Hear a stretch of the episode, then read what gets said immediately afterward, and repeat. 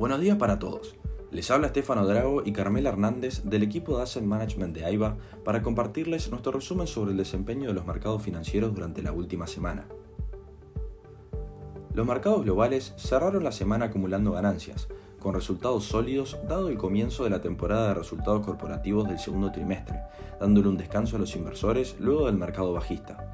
Más de 100 compañías del S&P 500 han reportado sus resultados, destacándose los de Tesla y Netflix, superando las expectativas del mercado.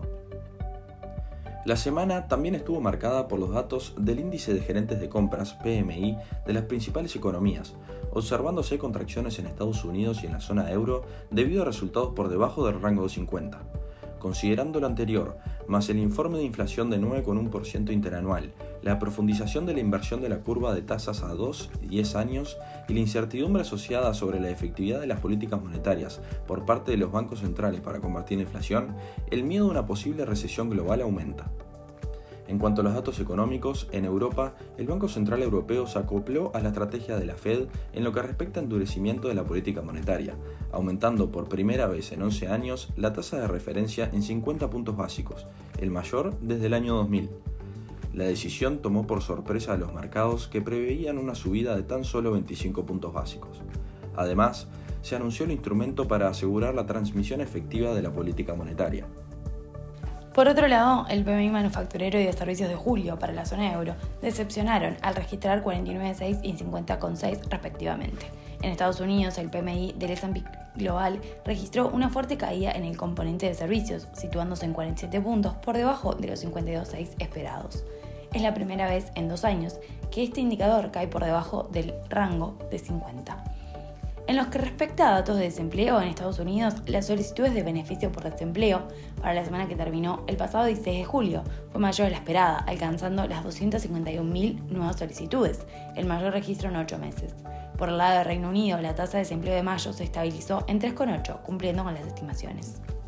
Por el lado de Asia, el IPC de Japón presentó en junio una baja registrando una variación anual del 2,3%, acumulando una inflación del 1,7%.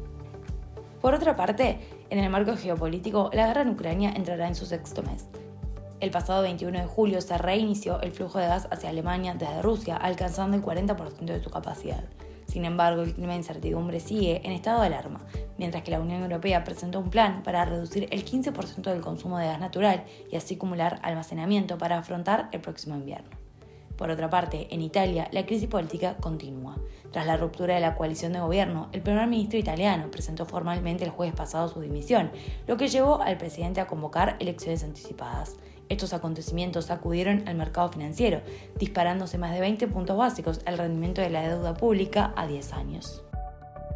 En lo que refiere al rendimiento de los principales índices, en Estados Unidos el pasado viernes terminaron la semana al alza. El S&P 500 registró una suba de 2,5%, superando los 3.900 puntos, y el Nasdaq 3,3%. Por otro lado, en Europa, los índices bursátiles también presentaron retornos alcistas, con el Eurostock 50 aumentando 3,4 y el DAX alemán 3%. En Asia, los resultados se comportaron de manera similar, con el Nikkei japonés avanzando 4,8 y el Hansen 1,5%. Por el lado de la renta fija, el rendimiento del bono americano de 10 años cerró la semana con una fuerte bajada en 2,8%, la curva de inversión de bonos del Tesoro a 2-10 años continuó profundizándose y sumado a esto, la curva de 3 meses 10 años se está aplanando rápidamente.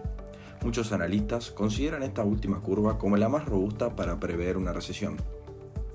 En la semana, los commodities recuperaron terreno, con el Bloomberg Commodity Index acumulando un incremento de casi 3%, destacándose el alza en el gas natural ante disrupciones en los suministros de Europa. El petróleo tuvo oscilaciones positivas y negativas luego de los conocidos datos de Europa por debajo de las estimaciones. El petróleo en la referencia WTI retrocedió un 2,5 en la semana, acumulando una variación para el mes de julio de menos 10%.